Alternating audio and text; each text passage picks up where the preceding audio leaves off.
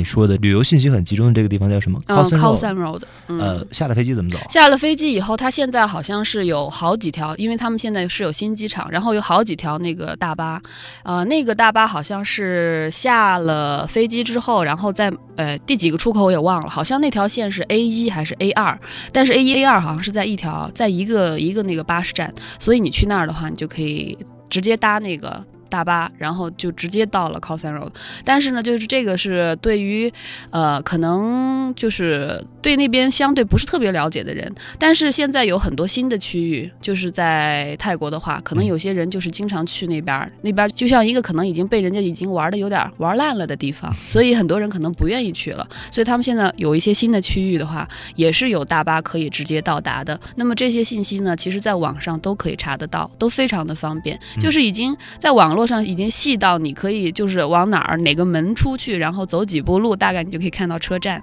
就这样的信息。那么如果到了机场的话，你就觉得我实在是，呃，比如说英语不太好，不太好意思跟人家交流的话，那你就是最简单的，你就是问那些呃在那儿的人，嗯当地的人，你就说 Khao San Road 怎么去坐那个大巴的话，都会有人告诉你在什么地方。国外旅行的这个过程当中哈，嗯，语言应该说不是非常大的障碍，因为我相信一句话，就是说，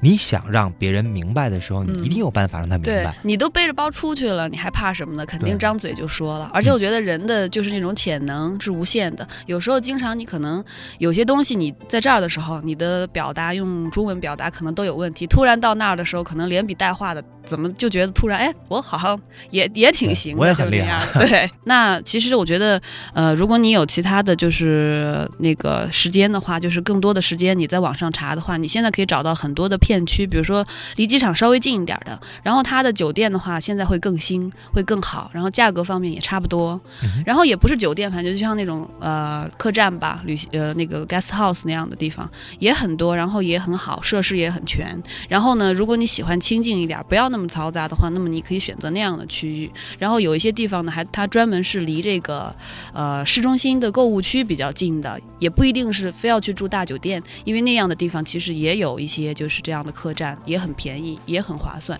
嗯哼嗯非常感谢小杨今天是来到节目当中，跟我们讲到了泰国我们怎么去。明天聊什么呢？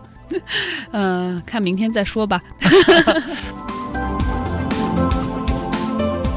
You have a new message.